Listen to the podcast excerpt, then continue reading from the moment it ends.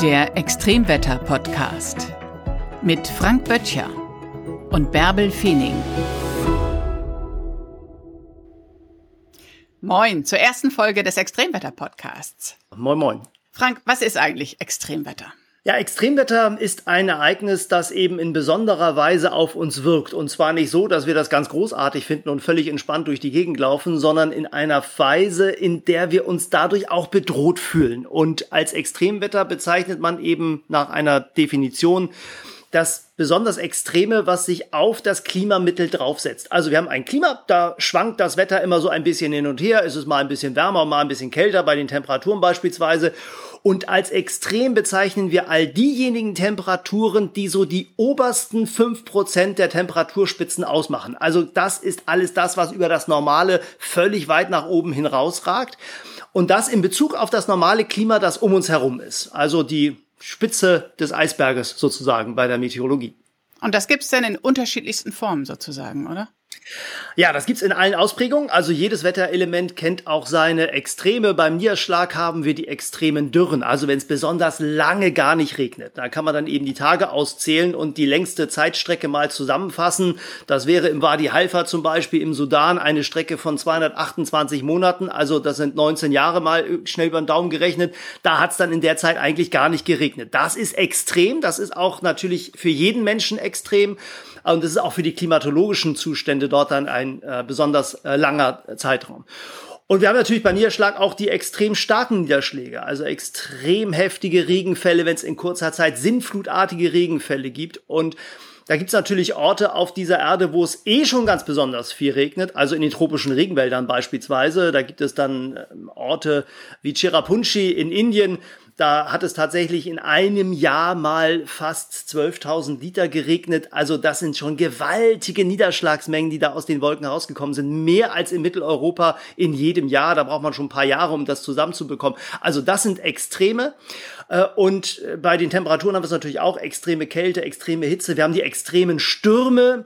Einige Segler wissen auch von extremer Windstille zu berichten. Also wer dann in die Kalmen mal reingesegelt ist, also die, ja, die, die alten Seefahrer, Seefahrer, die so 1492 auf dem Weg nach Amerika waren und dann irgendwann mal den Fuß äh, auf amerikanischen Boden gesetzt haben und hatten gedacht, sie seien in Indien, sind zwischendurch eben häufig durch die sogenannten Kalmen gesegelt. Also Gebiete auf unserem Planeten, wo eigentlich überhaupt kein Wind ist. Und das macht das Segeln besonders schwer. Da haben die eben tatsächlich sogar Windstille als extrem empfunden, weil sie eben äh, tatsächlich damit auch in Lebensgefahr gekommen sind. Wenn man eben nicht vorankommt auf See, dann ist irgendwann das Trinkwasser zu Ende und so viel Fisch kann man gar nicht angeln, äh, um da die Crew am Leben zu erhalten. Also Extremwetter gibt's da tatsächlich in aller Mannigfaltigkeit.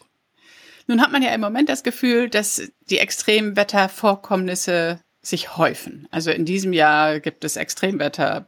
Nachrichten aus allen Regionen dieser Erde. Ist das denn ein neues Phänomen oder gibt es Extremwetter schon länger?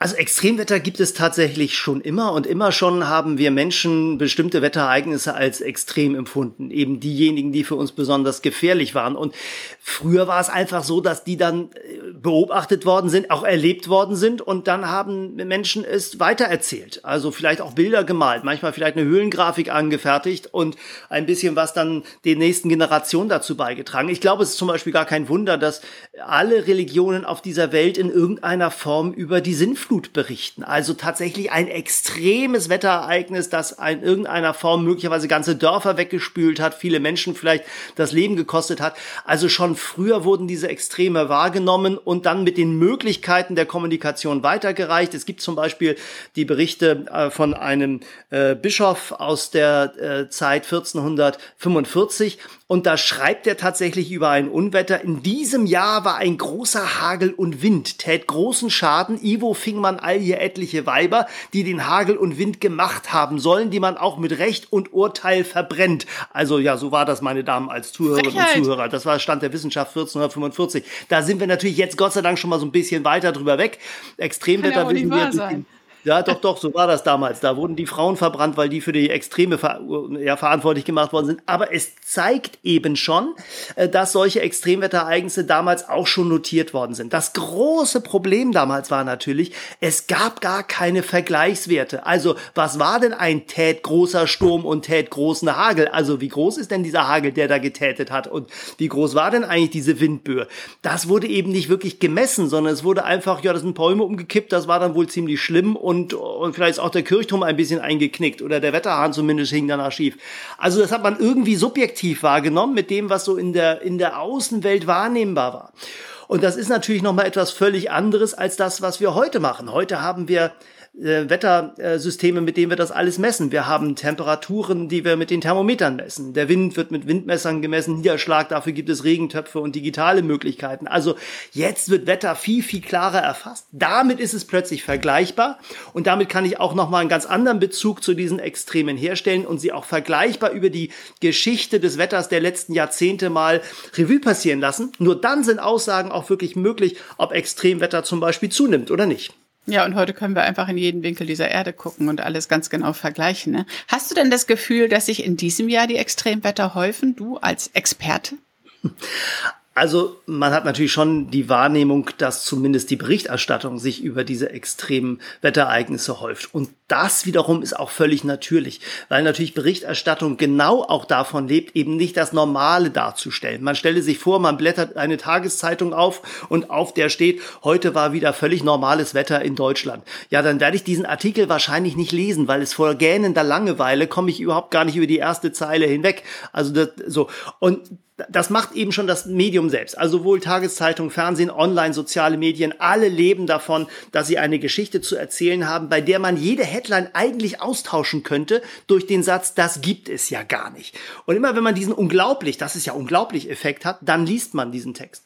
Und Extremwetter neigt natürlich dazu, genau diese Schlagzeile zu liefern. Das ist ja ein unglaublicher Regen. Schaut mal an diese Bilder, was da alles passiert ist.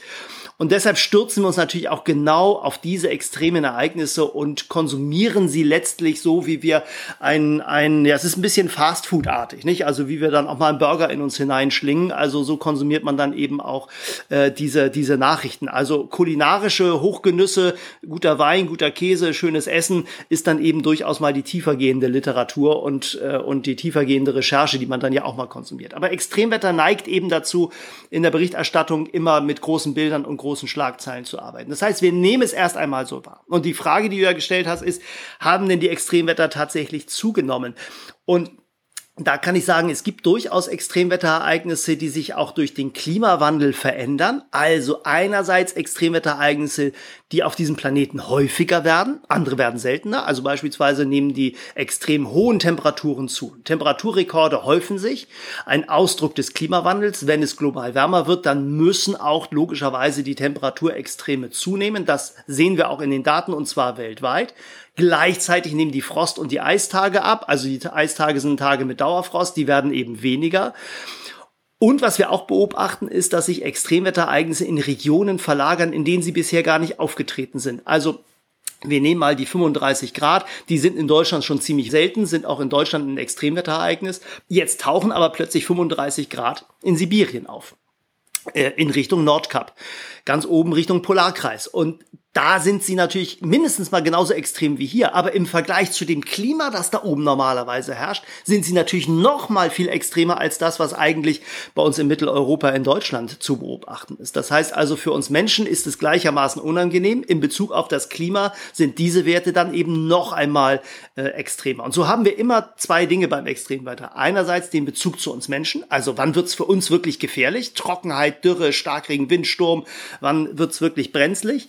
Und auf der anderen Seite, wie extrem ist denn das eigentlich im Vergleich zu dem Klima, das dort eigentlich vor Ort normalerweise herrscht? Und da sehen wir eben tatsächlich auf unserem Planeten Veränderung. Extreme nehmen in bestimmten Gebieten und Regionen zu und sie verlagern sich auch in Regionen, in denen sie vorher nicht waren.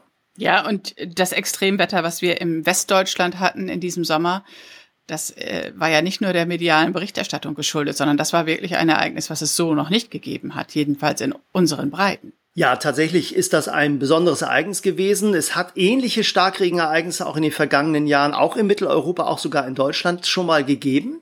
Da waren die Folgen nicht ganz so schlimm. Also die Wassermassen waren ähnlich, aber sie haben eben nicht so große Schäden angerichtet und es sind Gott sei Dank damals nicht so viele Menschen ums Leben gekommen. Aber das ist eben auch etwas, was wir im Klimasystem sehen. Wenn die Atmosphäre wärmer wird, dann gibt's so eine Daumenregel. Also ein Grad mehr beim Niederschlag bedeutet, ich habe sieben Prozent mehr Feuchte in der Atmosphäre.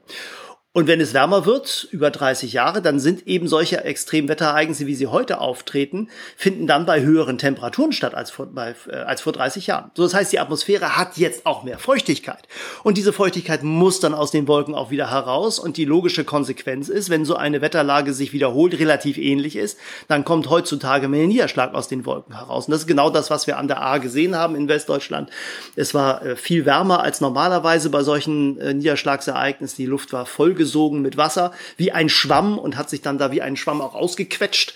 Und dann äh, kommen natürlich diese gewaltigen Regenmengen äh, zustande. Und wenn wir uns mal so ein bisschen in die Zukunft schauen, wie sich das vielleicht auch da verändern wird bei diesen Niederschlägen, dann kann man bei dieser Art von Extremwetter zumindest sagen, dass die Wahrscheinlichkeit relativ groß ist, dass in den nächsten 30 Jahren fast jeder Ort in Deutschland mal so eine Niederschlagsmenge abbekommt. Und da muss man eben schon schauen, wie sind diese Regionen darauf vorbereitet. Jetzt sind wir aber schon ganz schön eingestiegen heute, Frank. Eigentlich wollten wir nur darüber sprechen, was ist eigentlich Extremwetter? Wie machen wir weiter? Ja, da kannst du sehen, es ist auch ein mitreißendes Thema und ich beschäftige mich natürlich schon sehr, sehr lange damit. Da höre ich einfach nicht auf zu sabbeln bei so einem Thema.